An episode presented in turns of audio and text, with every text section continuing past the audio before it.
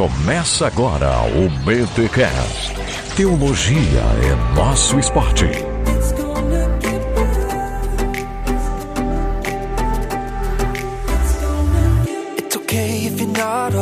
Muito bem, muito bem, muito bem. Começa mais um BT Cash de número 316. Eu sou o Rodrigo Bibo e até que enfim eu vou entender o pós-milenismo. Aqui o reverendo Frank Brito e eu terei o prazer de explicar. Olha aí, gente, estamos aqui em mais um episódio da série Plenitude dos Tempos. Vocês pediram a volta dessa série e nós voltamos e até que enfim conseguimos um expositor do pós-milenismo. Reverendo, vou te falar, foi difícil achar alguém disposto a gravar para nos explicar o pós-milenismo. É raro, né? É difícil achar no Brasil. É difícil, cara, é difícil. A gente até tentou um, um outro nome também que tem uma certa expressão aí ah, na internet e tal, mas acabou não fechando a agenda. E aí, muito obrigado mesmo por ter aceito esse convite. Agradeço aí meu amigo da El Shaddai. Eu esqueci o nome dele, ele vai ficar, ele vai ficar chateado comigo. Sabe o nome dele não? O menino que trabalha na El Shaddai, na loja online? Eu não sei porque é foi outra pessoa que me falou da, da indicação dele. É verdade, mas enfim, ele vai ficar muito chateado. Acho que ele não vai me mandar mais livro porque eu esqueci o nome dele. Mas enfim, foi a partir dele e que bom. Obrigado mesmo, reverendo, pelo teu tempo de explicar um pouco para nós aqui o pós-milenismo. Mas antes, os recados paroquiais.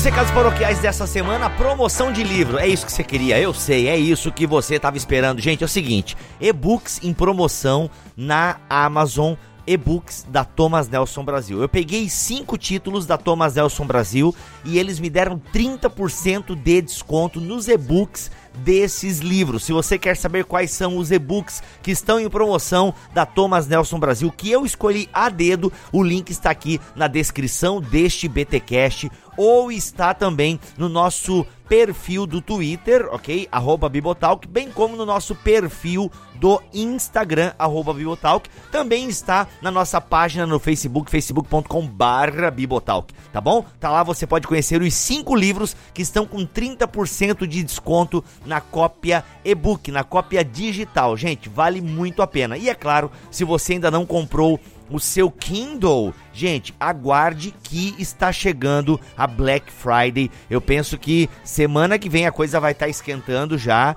Não, semana que vem é, já, já começam as pré-promoções, mas aguarde a Black Friday que eu tenho certeza que pelo menos 80 reais de desconto vem. Geralmente a Amazon dá 80 a 100 reais de desconto nesses devices, ok? Então aguarde para comprar o seu Kindle porque Kindle é vida. E deixa eu dar uma dica para você aqui agora. Se você comprar o Kindle mais barato, né, o mais em conta, que é, é o Kindle de entrada, ele já tem iluminação própria. Ou seja, já vale a pena. Antes a gente fazia propaganda do Paperwhite, né? Pô, o Kindle com iluminação própria e tal.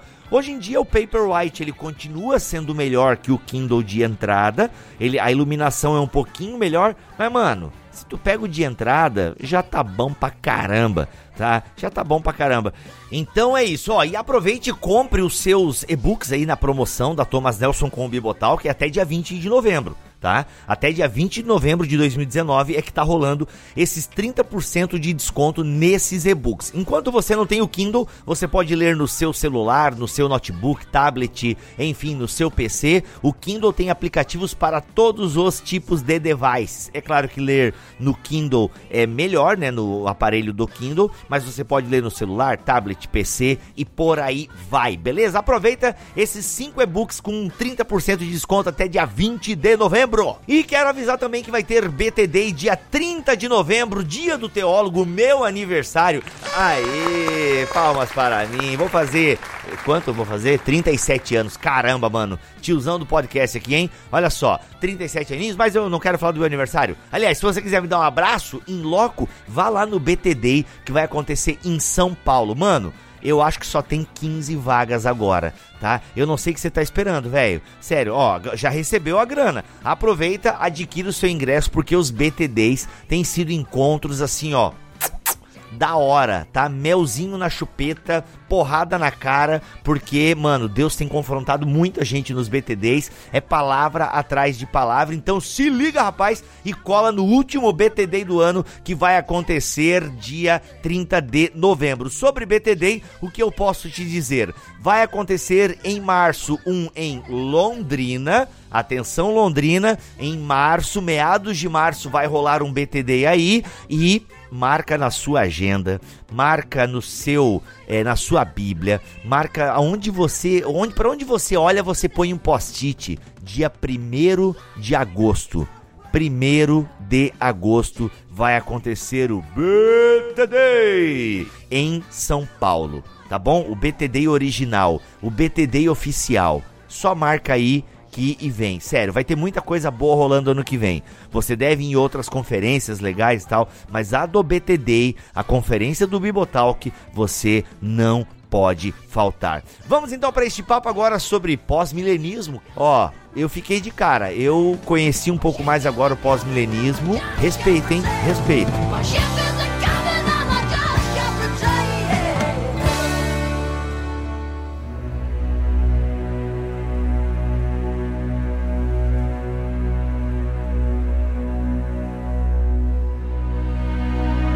bem, você que acompanha aqui o Bibotal, que já está ciente que nós temos aí essa série Plenitude dos Tempos, onde nós falamos de escatologia. E praticamente todas as principais é, correntes escatológicas, ou no que diz respeito à leitura do milênio, já foram expostas aqui no BTcast. E hoje a gente vai direto, então, direto para a explicação do pós-milenismo. Se você não sabe o que é o pré-milenismo, o que é o amilenismo, bem, aí eu sugiro que você ouça os demais episódios aqui da nossa série plenitude dos tempos, porque para ganhar tempo aqui, para a gente aproveitar o máximo tempo do reverendo, a gente vai direto para as explicações é, bíblico-sistemáticas do pós-milenismo. Reverendo, aí eu já. Aliás, eu queria que você falasse um pouquinho de você. Antes da gente falar da doutrina, eu queria conhecer um pouquinho quem que é o reverendo Frank Brito. Tá certo.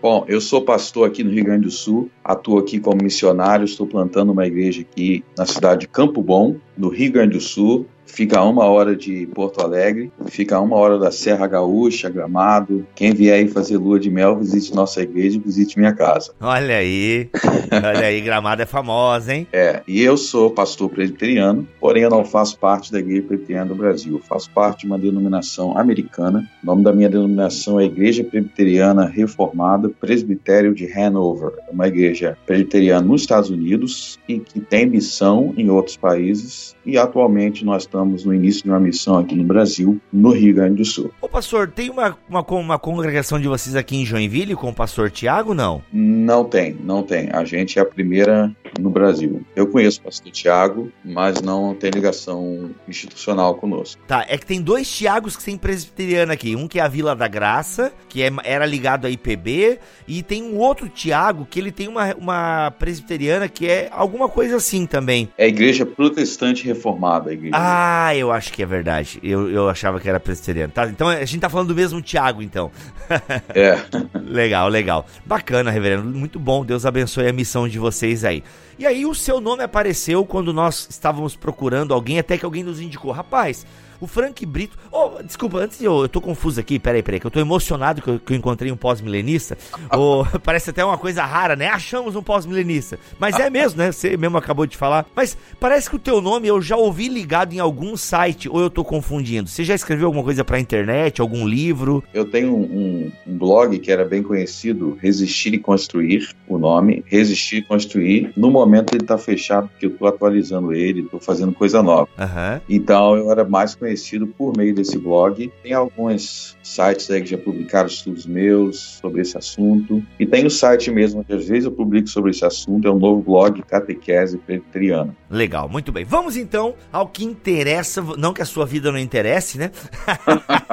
Mas a gente está aqui para aprender sobre pós-milenismo. E obviamente que a pergunta que eu tenho que lhe fazer por primeiro é: o que é pós-milenismo? Ok, vamos lá. Como toda corrente escatológica, existem subdivisões. Né? Uhum. Existem diferentes vertentes, mas eu vou dar um resumo geral aqui. A perspectiva pós-milenista é a perspectiva de que a profecia de Apocalipse 20, referente ao milênio, aos mil anos, ela se cumpre antes da segunda vinda de Cristo. Então, Jesus vem depois do milênio, pós, por isso que o nome pós-milenismo, né? Jesus vai voltar depois do milênio. Agora, dentro do pós-milenismo, existe duas subdivisões principais. Uma é mais é majoritária hoje em dia e é a posição que eu defendo, que é que o milênio, os mil anos, ele é o período figurado, não literal. E aí a gente teria em comum com os amilenistas, mas seria o período, longo período de tempo entre é, a primeira vinda de Cristo e a sua segunda vinda para o juízo final. Então, nesse sentido, a gente teria em comum com os amilenistas no sentido de não crermos que existe um milênio literal, numericamente falando. E aí teria sido inaugurado no contexto da primeira vinda de Cristo e a forma da Bíblia dizer que até a segunda vinda de Cristo haverá um longo período de tempo sem determinar quando. Agora, dentro do pós-milenismo, é, vai ter alguns que defendem que, na verdade, os mil anos não se refere a todo o reino de Cristo, mas somente à fase do reino de Cristo em que haverá paz e prosperidade maior no mundo. Não é a vertente que eu defendo, mas é uma, uma vertente que existe. E dessa vertente que você segue, o que diferencia a do amilenismo? Porque pareceu bem parecido como os outros. É, a diferença é a seguinte, a diferença é que nós temos uma visão otimista sobre a história, ou seja, eu acredito que desde que o, o reino de Cristo foi instaurado, é, mediante sua primeira vinda, sua morte, ressurreição e ascensão, Cristo está assentado à direita de Deus e ele está reinando. Só que aí existe um progresso e uma expansão do seu reino, e esse progresso e expansão será de tal forma que em determinado momento do futuro, a maioria das pessoas do mundo, a maioria dos indivíduos do mundo serão regeneradas, cristãs, nascidas de novo, e o mundo inteiro será culturalmente, não somente as pessoas convertidas, mas será culturalmente e institucionalmente tudo será cristão, se podemos dizer assim. Entendi. Então tá, se eu entendi, o pós-milenismo ele é muito parecido é, com o amilenismo, porque nega um milênio literal, mas entende que é um milênio que começou, né, com a ascensão de Cristo e tal. Mas a diferença é que ele é otimista em relação à história, ou seja, Jesus está reinando e por ele estar reinando, acontecerá esse aumento na evangelização, mais pessoas regeneradas e tal. Então, é, essa é a diferença. Exatamente. Enquanto que o amilenismo fala também do, desse reinado de Cristo, mas não tem esse otimismo. Eu vou usar a palavra otimismo, não sei se é a palavra correta, mas acho que fica bem claro pra galera entender. O amilenismo, então, não tem esse otimismo assim, percebe que as coisas é, caminham, não, não irão caminhar tão bem assim para a volta do Messias. Bem, e aí eu não sei se eu posso te perguntar agora, já, reverendo, mas é, eu nem sei qual posição escatológica eu sou, eu acho até que eu sou amilenista, uhum. Até porque o reverendo Leandro Lima teve aqui há oito anos atrás e converteu quase todo mundo aqui do Bibotalk.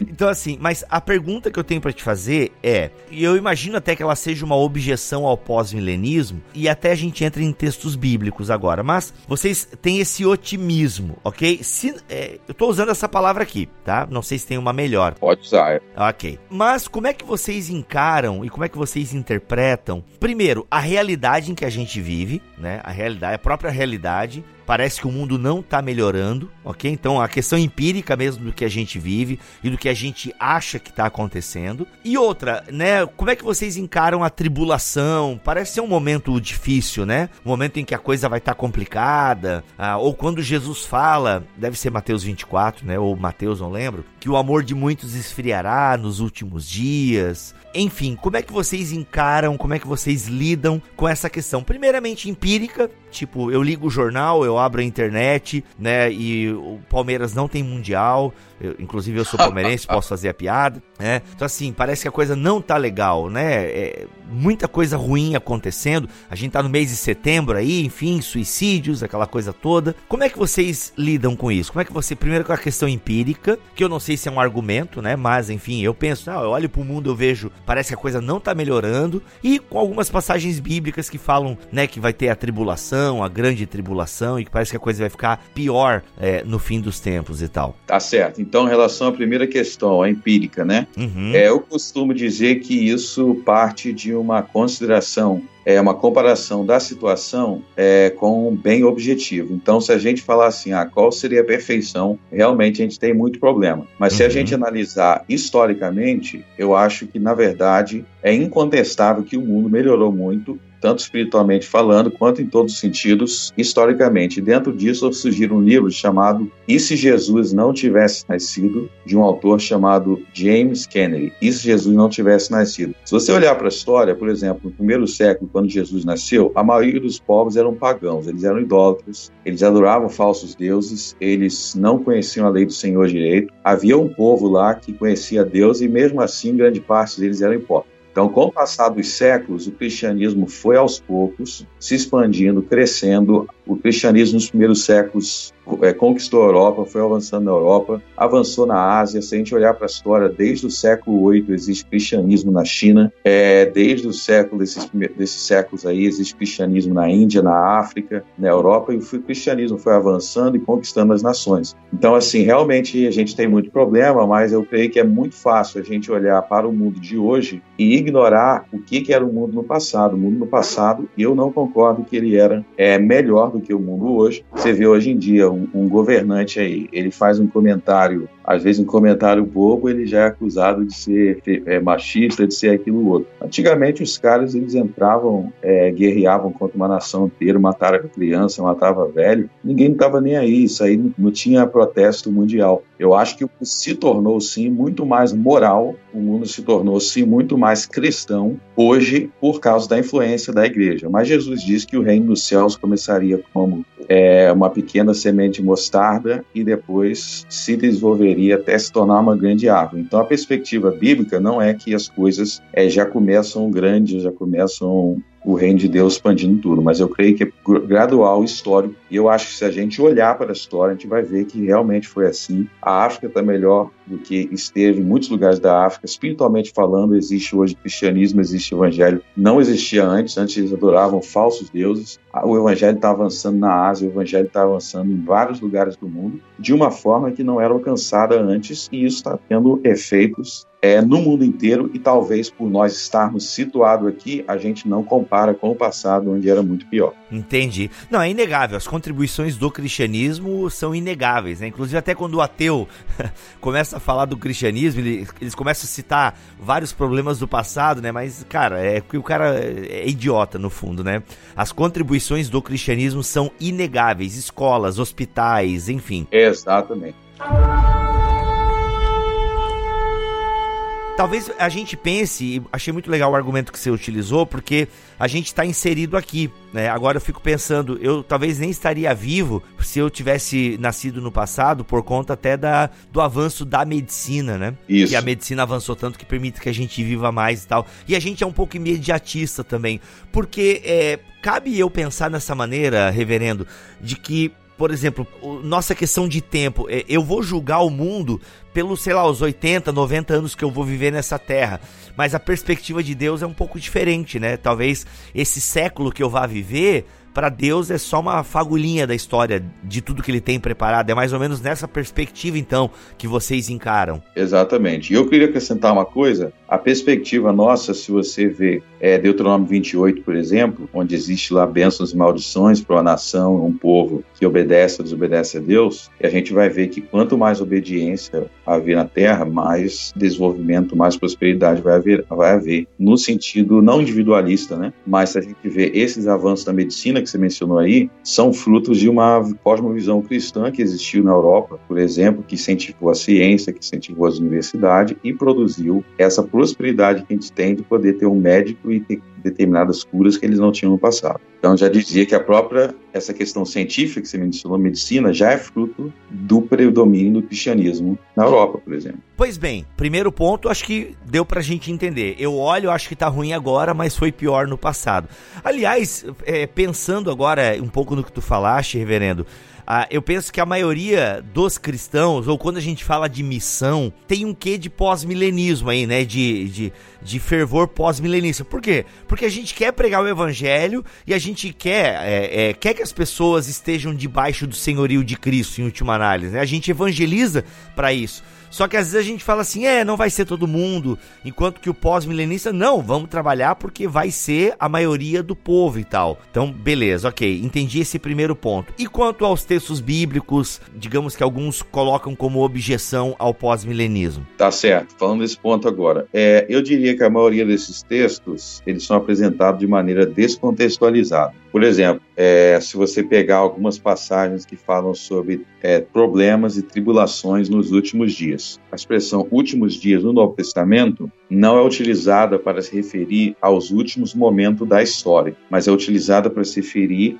ao período da história que se inicia a partir da primeira vinda de Cristo. Então, a partir da primeira vinda de Cristo, são os últimos dias. É só ver essa expressão no contexto. Os últimos dias começa com a primeira vinda de Cristo. Então, a ideia do Novo Testamento é que a história é dividida em antes de Cristo, seriam os primeiros dias, e depois de Cristo, os últimos dias. Então, quando fala assim, nos últimos dias vai ter isso, aquilo, como por exemplo nas cartas de Timóteo é, e outras passagens também, não está se referindo aos últimos momentos do mundo, mas está dizendo que seriam tribulações que a igreja enfrentaria a partir da primeira vinda de Cristo. Que não quer dizer que essas tribulações vão durar para sempre ou que vai ser sempre na mesma intensidade. E além disso, você mencionou em Mateus 24, eu diria que também Mateus 24 é muito descontextualizado, porque todas aquelas coisas que Jesus é, profetiza em Mateus 24, ele não estava profetizando sobre coisas que aconteceriam imediatamente antes da segunda vinda dele, mas coisas que é, se cumpririam naquela mesma geração. Então, naquela mesma geração aconteceram, suceder, por exemplo, a carta de João. As cartas de João ele fala sobre os,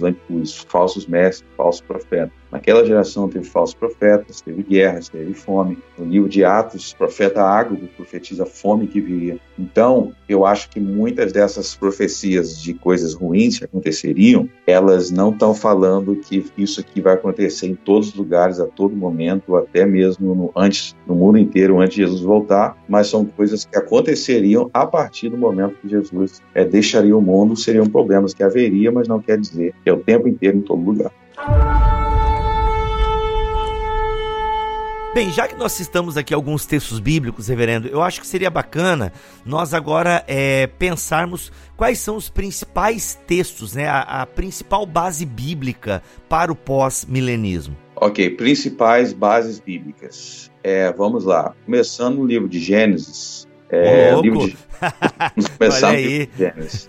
É, Deus, basicamente, o livro do Gênesis é o seguinte: Deus criou o mundo, é, e tendo criado o mundo, Adão e Eva, infelizmente, ele caíram na posição original e aí entrou o pecado original. É, em meio a toda essa pecaminosidade na terra, Deus escolheu um cara chamado Abraão e ele falou para Abraão: Abraão, eu vou formar uma nação de ti, que seria a nação de Israel, a partir do seu filho Isaac e Jacó. Veio a nação de Israel, e a partir dessa nação serão benditas todas as famílias, serão benditas todas as nações da terra. E a partir daí, então, Deus ele quis formar em Israel não somente alguns indivíduos que seriam é, servos dele ou que serviriam a ele. Ele queria formar uma nação de pessoas piedosas, com um governo piedoso, com instituições piedosas, com uma cultura que seria piedosa. E a partir daí, a ideia do Velho Testamento é que Israel não foi escolhida para ser uma nação que ela sozinha serviria ao Senhor, mas que ela serviria de modelo para que, e de instrumento para que isso ocorresse com todas as famílias, todas as nações da terra, é, fundamentado na promessa abrâmica. E aí a gente vê muito isso nos profetas, a gente vê isso muito nos salmos, que quando o Messias viesse, esse Messias que viria de Israel, da descendência de Abraão, ele converteria todas as nações da terra, e isso teria uma abrangência tão grande que a gente vê profecias que os reis iriam se converter, que os governantes iriam se converter, que os príncipes que as leis dos gentios, as leis dos povos, seriam leis é, baseadas é, naquilo que o Messias ensinaria na lei de Deus. Então, eu diria que no Velho Testamento já existe essa antecipação de que quando o Messias viesse, ele converteria as nações. Então, com isso em mente, a gente chega no Novo Testamento, e o Novo Testamento, no meu entendimento, nosso entendimento, ele confirma isso. O Messias ele veio, ele começou a reinar, e é por isso que ide ensinar as nações, batizamos em nome do Pai, do Filho e do Espírito Santo. Esse ensinar as nações é o cumprimento da promessa abrâmica de que as nações seriam salvas e, portanto, a conversão das nações envolve uma conversão dos indivíduos que compõem essas nações e, consequentemente, das famílias, das culturas, das instituições que vão sendo transformadas pela conversão dos indivíduos. Então, no geral, a ideia é essa: é que a promessa de salvar as nações, as famílias da terra, está fundamentada na promessa abrâmica que se cumpre em Jesus Cristo, o Messias prometido de Israel. E todos os salmos refletem isso, as profecias messiânicas. E no Novo Testamento, uma das principais passagens seria Romanos 11. Eu entendo que Romanos 11 ele vai recapitular tudo isso daí e ele fala sobre a conversão do mundo e da nação de Israel. Então, em resumo, é isso aí. Uhum. É bem resumido, hein? Foi bem resumido. Ou seja, essa é, eu entendo. Pedro, quando vai falar, por exemplo, que nós somos né, uma nação santa, um reino de sacerdotes, ele resgata essa ideia de que a nação de Israel era para ser uma nação inteira de sacerdotes e com a ideia de que essa nação inteira apresentasse o Deus de Abraão a todos os povos. E isso não mudou. Uhum. Nós pregamos isso, né? mesmo quem não é pós-milenista, prega isso, que nós agora, a igreja de Jesus, é uma nação de sacerdotes. A igreja é uma, é, tem esse papel sacerdotal de apresentar o mundo. Então, no, parece então que o pós-milenista ele leva é, ele leva mais, não é? Leva, leva mais a sério, obviamente que vocês vão entender que levam mais a sério, mas parece que as outras não levam a sério, mas no sentido que não, galera, a gente vai pregar e o nosso objetivo é que realmente as nações se prostrem ao Senhor Jesus. E aí faz sentido ter esse otimismo. Exatamente. Vamos pegar um exemplo aqui. Se a gente olha para o Rio de Janeiro, eu imagino a resposta que tu vai dar, mas eu preciso te fazer a pergunta que tu já sacou qual que é, pela risada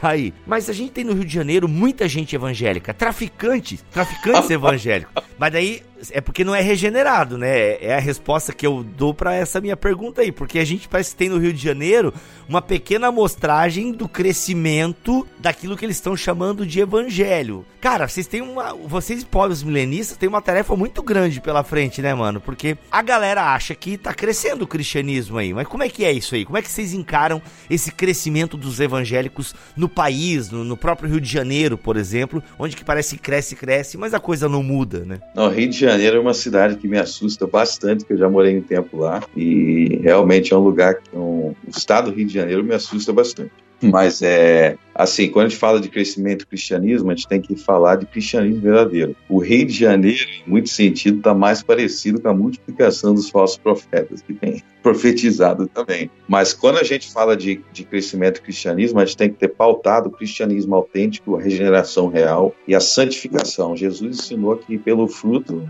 conhecereis a árvore. Então, é, a gente não pode pensar em um cristianismo meramente é, nominal. E aí que entra o fator decisivo. Quando a gente olha para nações, quando a gente olha para povos em que realmente houve uma conversão do povo ou de uma população, o que, que a gente vê? A gente vê diminuição de criminalidade. Nos grandes avivamentos, você vê na Europa, na Inglaterra, é, na Escócia, tem vários exemplos nos Estados Unidos que diminuía a criminalidade.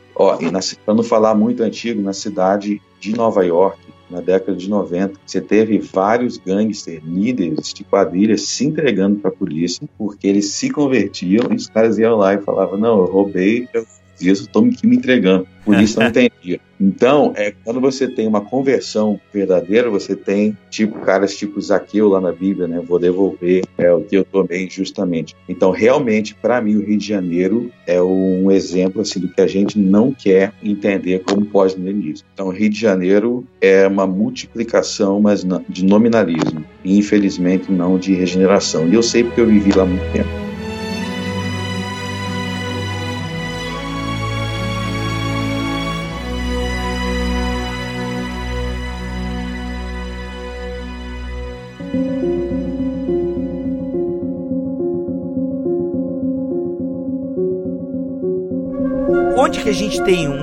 Uma esperança, então, assim, se a gente olha, você falou de momentos na história, mas esses momentos passaram. Uh, a gente olha para uma Genebra, por exemplo, né? Passou, claro que os seus frutos ainda permanecem, né? Como é que vocês lidam com isso, assim?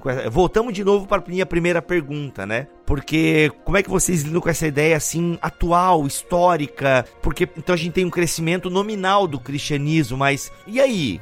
é, vamos lá então. É, apesar do, do Brasil viver em certo ótica um momento complicado, vamos falar então fora do Brasil. Fora do Brasil você tem diversos lugares onde o evangelho está avançando de uma forma que nunca avançou antes. Se a gente voltar um pouco para o século XX, olha aí para a Coreia do Norte, Coreia do Sul. Coreia do Sul, ela não se tornou a Coreia do Norte, em parte pelo grande avanço do Evangelho. Você tem a maior denominação da Coreia do Sul hoje são os presbiterianos, e eles têm trabalho em muito sentido fantástico. Você olha para a China, a China hoje é muito perseguida a igreja, mas também tem trabalho fantástico. Tem uma pessoa que faz parte da minha denominação que evangeliza na Coreia do Norte um cara seríssimo, reformado presbiteriano, está lá na Coreia do Norte, não pode nem revelar quem é, mas ele faz parte da minha denominação, evangelizando. Então, nem tudo no Brasil é, nem tudo no mundo é a esculhambação no Rio de Janeiro. E até mesmo em outros lugares que tem um problema do secularismo hoje, por exemplo, você pegar a Europa, Estados Unidos, Estados Unidos tem lugares nos Estados Unidos onde o cristianismo, esse aí que você falou de Genebra, isso daí, é muito forte ainda, no interior, alguns lugares no interior dos Estados Unidos, às vezes até mais é, em grandes centros, onde o cristianismo ainda é muito forte e ainda tem aquele vigor, muita ortodoxia, não é em todo lugar. Se você for na Europa, tem países que a gente pensa assim, por exemplo, Holanda, a gente pensa, poxa, Holanda é muito secularizado, mas no interior da Holanda ainda tem lugares com cidades e, e, e regiões muito cristãs ainda. Tem até o cinturão da Bíblia na Holanda, na Escócia existe isso ainda. Então, aí volta a questão de a gente, às vezes a gente tem um olhar assim, de focar nas coisas ruins que está acontecendo, e às vezes a gente deixa passar, é muitas coisas boas. Então eu diria que tem muito evangelismo bom acontecendo no mundo. É, eu olho muitas vezes assim para minha denominação, para meu, por exemplo, tem um pastor da minha denominação que ele é um pastor lá na região de Washington, dos Estados Unidos, e ele tem contato direto com grupos de muçulmanos nos Estados Unidos e recentemente ele foi para a França dar aulas, palestrar para muçulmanos na França convertidos ao cristianismo. É um cara presbiteriano fortíssimo. Então eu tenho vários contatos assim de pessoas ao redor do mundo, do meu meio, que estão atuando de uma forma fantástica missões e fora do meu contato também, né? Mas falando está no meu contato, eu vejo quanto mais outras coisas que Deus está fazendo no mundo aí. E tem bons exemplos do Rio de Janeiro também, né? Antes que os carioca fiquem chateados com a gente aqui, tem. tem bons exemplos, né? Reverendo, eu acho que daí a gente caminha para uma pergunta que, se eu tô entendendo o que tu tá falando, eu acho que essa minha pergunta cabe agora. Porque você fala de nações, você fala, né? E aí a, a gente ouve no meio pentecostal aquela famosa frase: vamos ganhar essa cidade para o Senhor Jesus. Amém. E aí a gente vê também, e a gente percebe isso muito forte nos últimos anos, acho que nas últimas, nos últimos 30 anos isso está muito forte, a presença evangélica na política, né? Então assim, o pós-milenismo, né, que tem essa visão otimista da missão da igreja. Agora eu entendi, porque eu antes eu, eu criticava o pós-milenismo e eu falava, meu, como é que eles podem ter uma visão otimista do mundo? Não, não, não, peraí, peraí. É uma visão otimista do trabalho da igreja. Exatamente. Faz muito mais sentido agora, ok. E aí a gente fala de ganhar nações e tal. Como isso vai indo, né? Vai tendo uma desembocadura na teonomia. Uhum. Eu sei que dá para fazer um podcast só sobre teonomia, inclusive. Espero que você tenha gostado dessa experiência que está tendo agora e volte para a gente ter um podcast só sobre teonomia, mas eu acho que caberia uns minutinhos, porque me parece desembocar numa teonomia. Não, a gente vai evangelizar e aí nós vamos ganhar, né, é, essa cidade para o Senhor Jesus.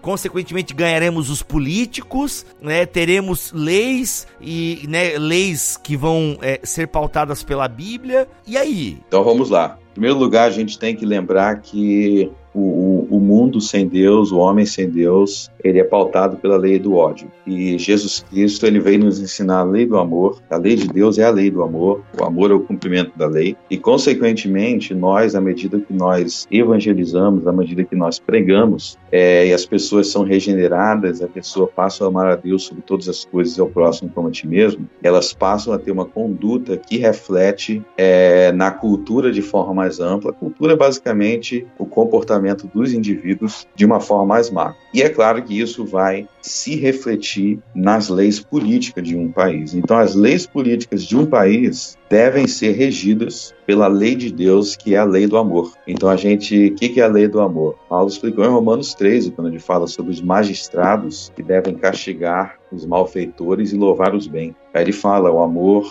é não matarás, não roubarás, não darás falso testemunho. Então, a influência verdadeira do cristianismo na política, em todas as áreas da vida, vai ser uma influência que o amor da lei, a lei do amor, vai passar, vai passar a pautar as nossas leis políticas de forma que nós não vamos ter mais uma sociedade em que assassinos circulam livremente, em que ladrões podem circular livremente, mas que, que sejamos, como Paulo pediu que orássemos em, em, na carta a Timóteo, uma sociedade que podemos viver tranquilamente em toda piedade. Ele fala que devemos orar pelos magistrados por isso. Então, a influência cristã na política é o cristianismo reprimir essas coisas que fazem mal ao próximo. Reprimir o homicida, reprimir o estuprador, reprimir o ladrão. E tudo isso aí é destrutivo. O melhor tipo de sociedade que pode haver é uma sociedade pautada nos ensinos de Cristo. Então, não pode haver motivo para alguém não querer leis baseadas na Bíblia Sagrada. Por que, que eu não vou querer leis baseadas na Bíblia Sagrada se a lei de Deus é uma lei de amor? Onde a lei é amar a Deus sobre todas as coisas e ao próximo como a ti mesmo. Então, quando a gente fala que a gente tem que reprimir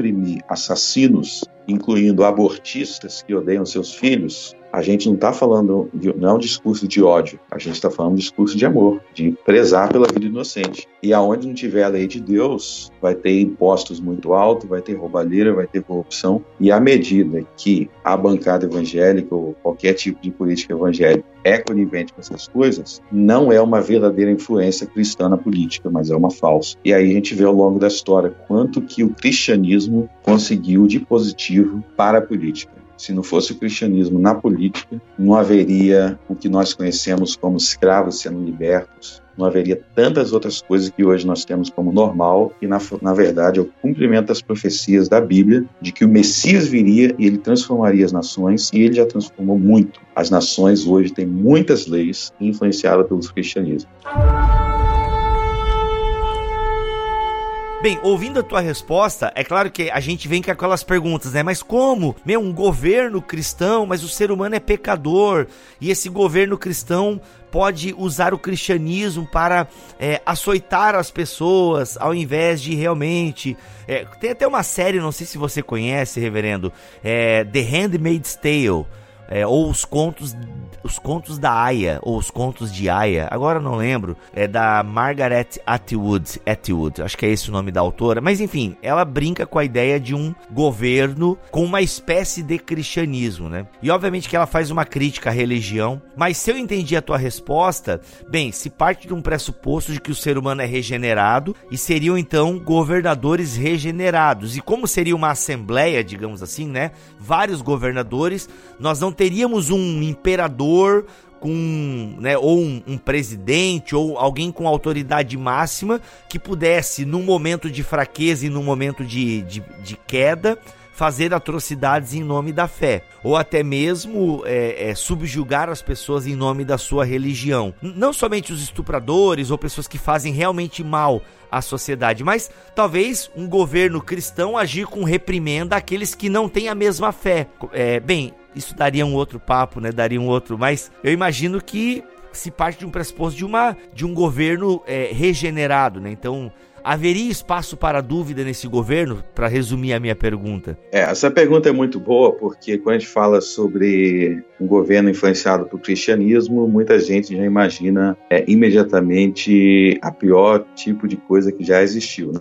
é o Hitler, já imagina o Hitler. Se você. É, mas se você parar para pensar na história, vamos pensar aqui na história do Ocidente, que é o nosso contexto. É, nos últimos dois anos, a maior parte das nações do Ocidente eram nações oficialmente cristãs. A gente esquece. E até hoje, você pensar, por exemplo, a Inglaterra, a Inglaterra tem estado, tem uma igreja estabelecida oficial. É, muitas nações da Europa ainda são oficialmente é, nações cristãs em um processo de secularização, mas oficialmente ainda são. É, vários estados nos Estados Unidos, você não pode ser ateu é, e govern ser governante do estado. Está na Constituição é, estadual. Então, existe algumas coisas no mundo hoje que a gente meio que não percebe porque a gente está no momento de secularização. Mas se a gente olhar para o longo da história do Ocidente, nos dois mil anos de cristianismo aí que a gente tem, a maior parte desse tempo são nações oficialmente cristãs e de diversas vertentes do cristianismo. E aí a gente tem que ver e se perguntar, será que tudo isso daí foi ruim? E a resposta é não. Na verdade, a gente tem mais bons exemplos do que maus exemplos, por incrível que possa parecer para o historiador hoje. Então, eu gosto de começar a ver assim, tudo bem, tu viu, as pessoas às vezes viam um filme ou estudou algum período ruim, mas tudo é ruim. A Blood Mary, o pessoal já pensa na Blood Mary, né? Na Maria Sangrenta lá. Exatamente, exatamente. Então, vamos pensar aqui. É, não existe nem no Velho e nem no Novo Testamento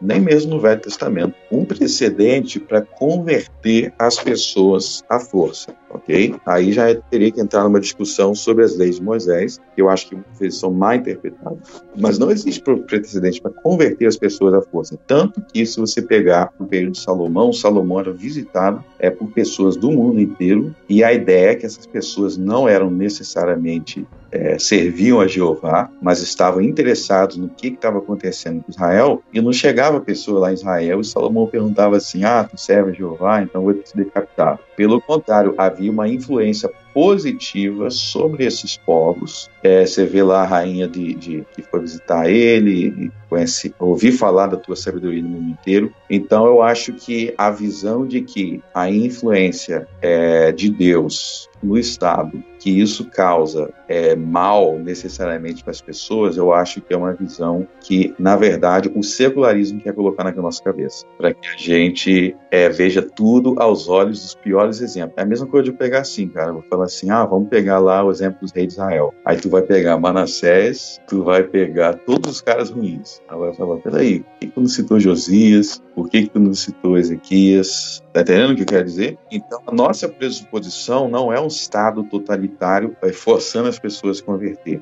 É no Velho Testamento que está escrito, não pela força nem pela violência, mas pelo meu espírito, diz o Senhor. Então, a conversão na Bíblia é pela pregação do Evangelho. Mas aí, as pessoas regeneradas, elas vão querer uma sociedade onde aquela moralidade se reflete. E aí é natural que a conversão e a regeneração gere uma nova cultura. E aí entra outra importante explicação: divisão dos poderes. A, a ideia de divisão dos poderes, no meu entender, tem influência cristã. E a influência cristã é que, por causa da total depravação, por causa do pecado, a gente não pode dar poder demais é, para um cara só, que esse cara é pecador. Então a gente tem que dividir poder. E aí entra a, a, a distinção entre a igreja e o Estado, e que também é algo presente já no Velho Testamento, que a gente poderia falar em outro momento, e em várias outras coisas nesse sentido. Então, eu diria que é, não existiria isso em governo dessa forma, em governo cristão autêntico, e não somente porque eu falo, mas a gente pode ver precedentes bons ao longo da história.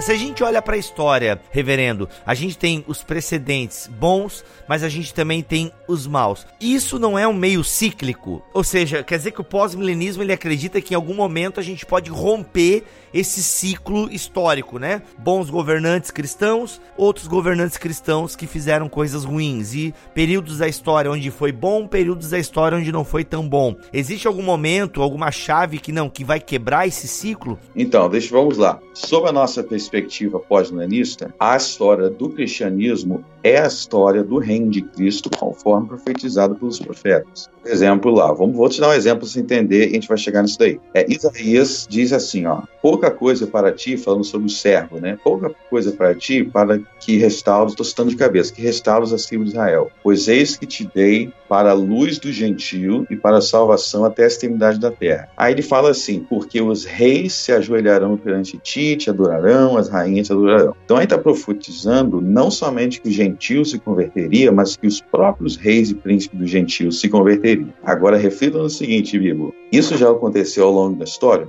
E a resposta é sim ao longo da história nós tivemos príncipes e reis se rendendo ao Messias. Inclusive, uma coisa que eu gosto de falar para levar as pessoas a pensar é que a ortodoxia cristã, como nós a conhecemos, ela existe com auxílio de príncipes. Vamos pegar aí os principais é, concílios ecumênicos na história da igreja dos primeiros séculos: Nicéia, Constantinopla, Éfeso, Calcedônia foram convocados com auxílio de reis do Império Romano. Assembleia de Westminster, auxiliado pelos governantes da, da, Inglaterra, do Reino Unido. Se a gente pegar a reforma luterana, Lutero foi apoiado por príncipes piedosos que apoiaram ele e defenderam ele para ele não fosse morto.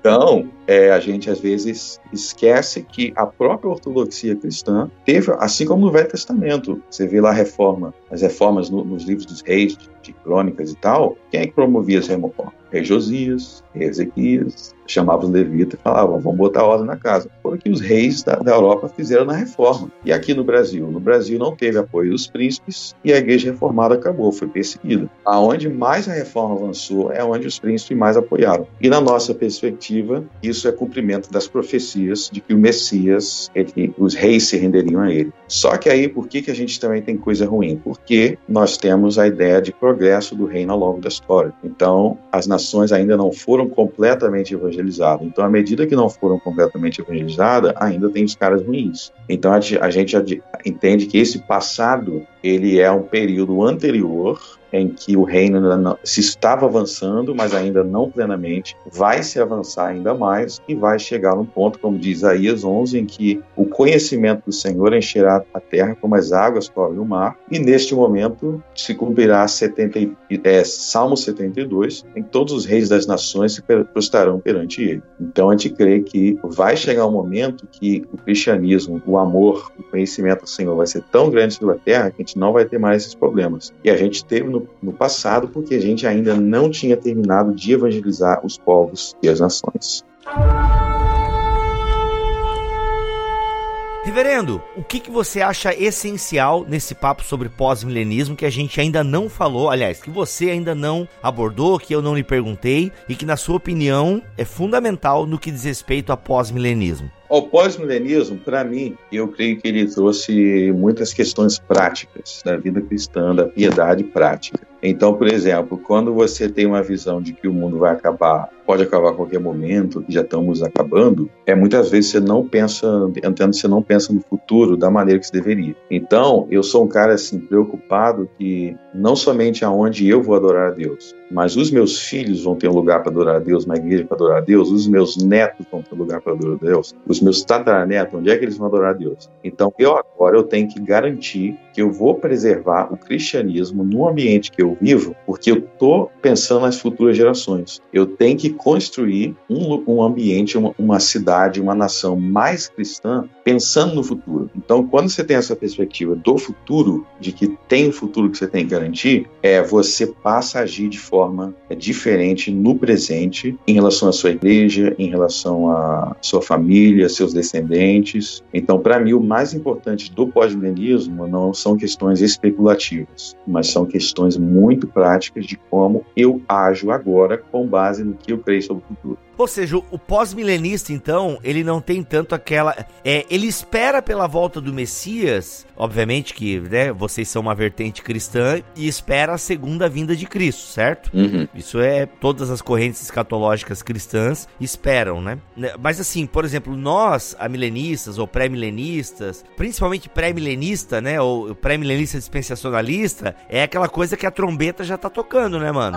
tipo assim, é. Jesus já tá ali, já só aguardando o pai dizer, vai agora. Uhum. E pelo que eu tô entendendo na tua fala, o pós-milenista, é, o amilenista também, eu vejo alguns amilenistas nessa postura, assim, né? Ele, não, galera, a gente não sabe a data ainda, o nosso dever é até que o evangelho seja pregado a, a todas as nações. Né? Tem até uma passagem clássica da Bíblia que fala sobre isso, não tem? Mateus 24. Ela se aplica? Vocês utilizam essa passagem? Ou não? Vale só para aquele contexto lá? Tem um entendimento diferente disso daí. Qual seria? Mas eu vou te explicar como é que funciona. Para muito da galera aí, quanto pior fica, mais próximo de Jesus está para voltar. É, é, comentário clássico de pentecostal. E, gente, isso aqui não é uma crítica, eu, eu, eu, sou carismático. Mas, mano, aconteceu uma tragédia. É a primeira. E eu falo isso, né? Até por ser né, divertente pentecostal. Mano, Jesus está voltando. É clássico.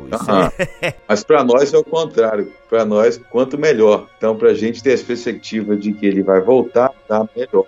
Então é diferente disso daí. Então eu não espero Jesus voltar enquanto eu estiver vivo e eu não, não creio que ele vai voltar é, na vida dos meus filhos. Então acho que a, a, história ainda vai, vai rolar muito ainda a história. Eu não sei como. Eu, sabemos datas, né? Então, Jesus deu. Quem, quem viveu no, no, primeiro século não tinha como saber que ia ter dois mil anos tal. Mas a gente realmente leva mais a sério, a meu entender, a ideia de que o mundo vai durar por muito tempo ainda. Eu tenho que fazer uma pergunta. Desculpa que o Greenpeace acabou de mandar uma mensagem aqui, uhum. mas.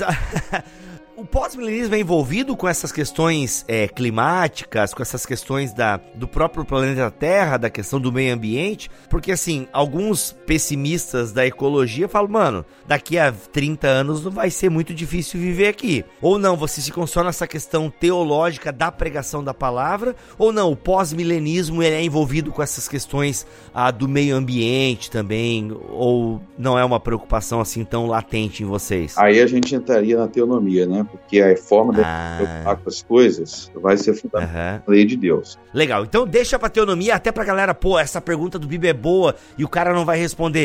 não vai, então deixa pra teonomia pra vocês ouvirem o próximo episódio sobre teonomia. Tá vai lá, segue no Mateus 24 que você tava explicando ali pra nós. Tá, mas então, Vamos, deixa eu te jogar para Êxodo 20. É, no segundo mandamento, só para ter uma ideia, depois a gente volta a Mateus 24. No segundo mandamento, é, Deus fala assim: é, não façam, não adorem imagens, escultura, porque se vocês fizerem isso, eu visitaria a iniquidade dos pais nos filhos até a terceira e quarta geração. Mas eu abençoo até a milésima dos que me amam e tal. Bom, vamos pensar na perspectiva que esse mandamento está colocando. Ele está colocando uma perspectiva que você vai guardar esse mandamento pensando nas futuras gerações, pensando no seguinte: se eu fizer besteira aqui, eu posso estar causando problemas até para o meu trineto. Então, a forma com que Israel adora Deus, você lá na perspectiva do Pentateuco, Deus incentiva eles a pensar: ó, oh, não faça isso, porque teus descendentes vão se desviar, teu filho não vai adorar o Senhor, ele vai adorar Baal. Bom, nós entendemos que essa mesma perspectiva deve continuar para o povo do Novo Testamento, a perspectiva de que eu tenho que pensar nas gerações futuras, porque nosso objetivo é conquistar a terra. Então, a minha descendência precisa ser piedosa sobre a terra, porque eles vão dar continuidade ao trabalho do reino. Agora, voltando para Mateus 24, nós entendemos que quando Jesus fala sobre a grande tribulação, é, e isso é a posição, eu diria, da maioria dos, dos cristãos ao longo da história, ele estava falando sobre juízos de Deus que recaiu sobre Israel ah, no contexto da guerra judaico-romana.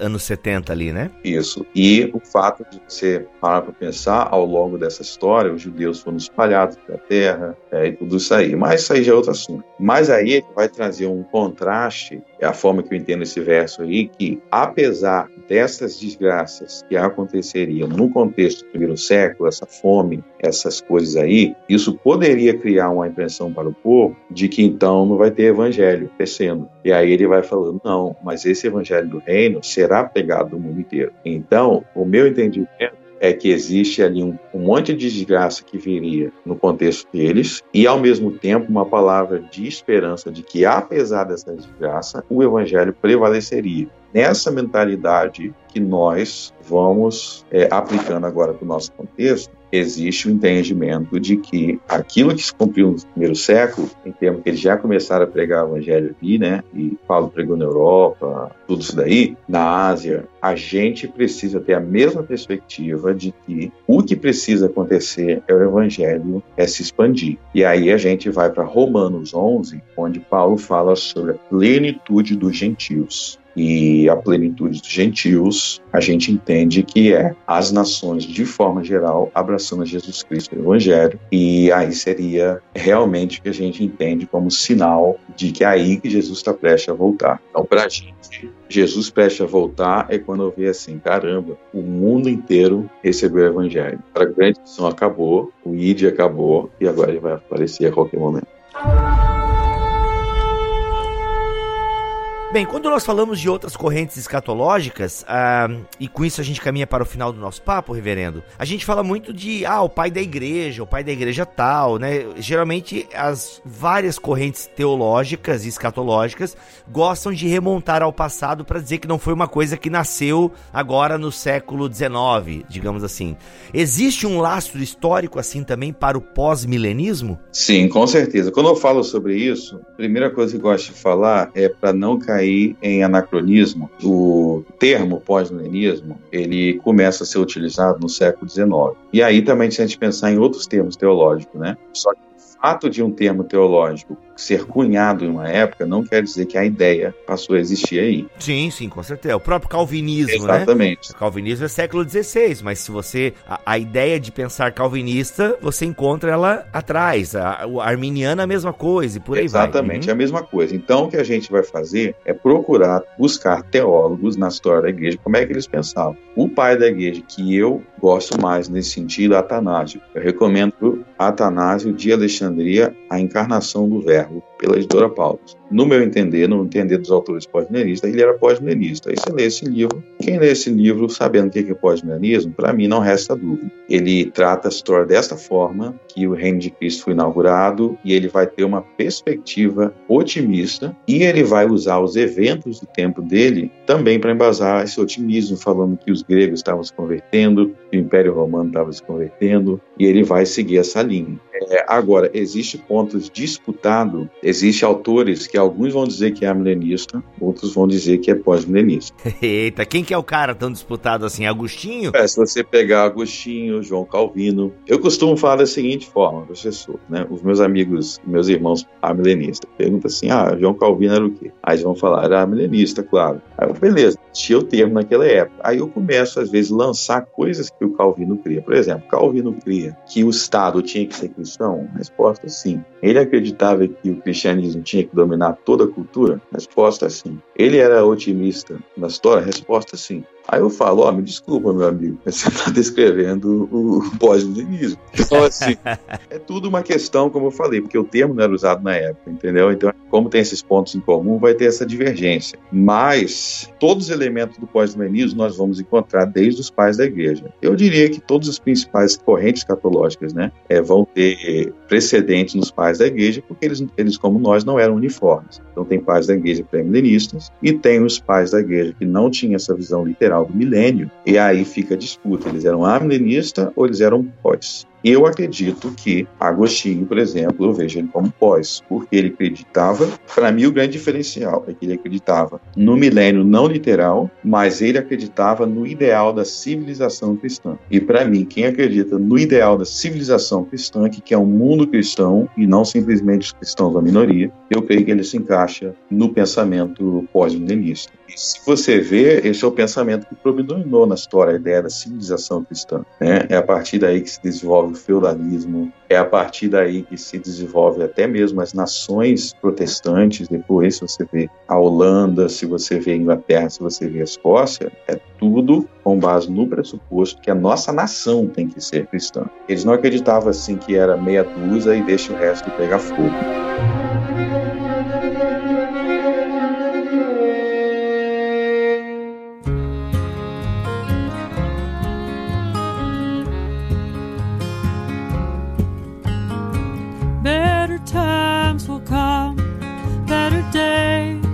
Encerrar, o que, que dá pra gente ler? Pessoal que se interessou, pessoal que assim que tava meio, rapaz, eu acredito nisso aí, meu pastor fala toda semana lá que esse bairro vai ser de Jesus e vamos colocar lá e, e olha, eu gostei do pós-milenismo.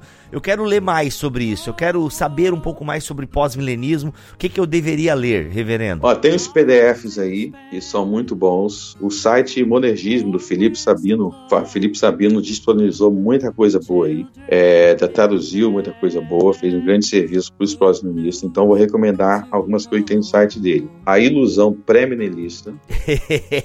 olha aí, olha aí. Bota lá, Ilusão Pré-Milenista, PDF, ele disponibilizou de graça o livro. Pós-milenismo para leigos, do Kenneth Gentry. Opa, isso é bom. E tem os outros livros que eu recomendo comprar. É Apocalipse para leigos, do mesmo autor. Será que Jesus voltará em breve, do Gary DeMore. o nome do cara é bom, hein? DeMore, vai demorar. Ai, foi mal, desculpa. Eu tô com fome. Agora, tem os livros assim, cara. Por exemplo, Quem controla a escola governa o mundo. Esse livro aí se popularizou com muita gente que não é pós-milenista, mas o autor é. E na verdade, com essa ideia de resgatar a educação.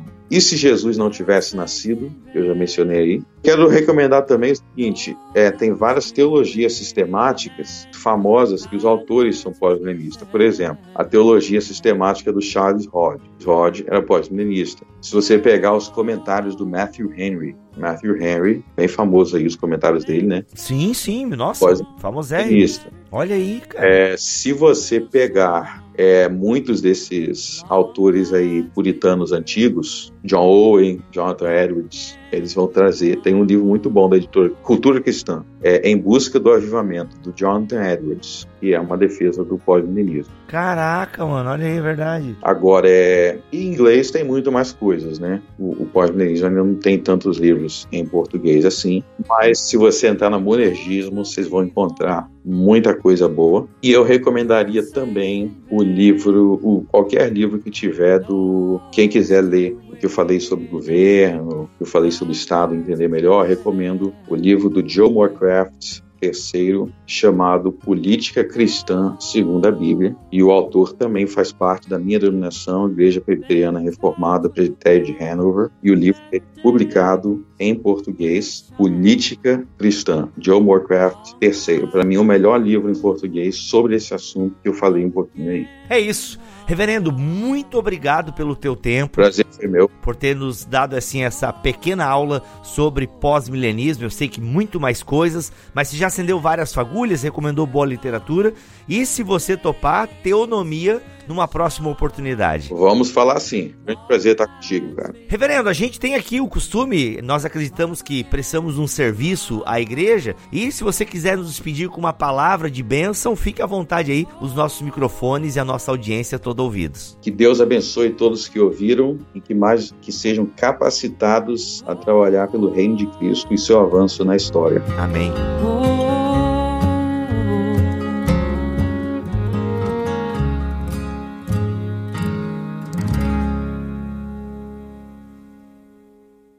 Este podcast foi editado por Mac Bibotalk Produções.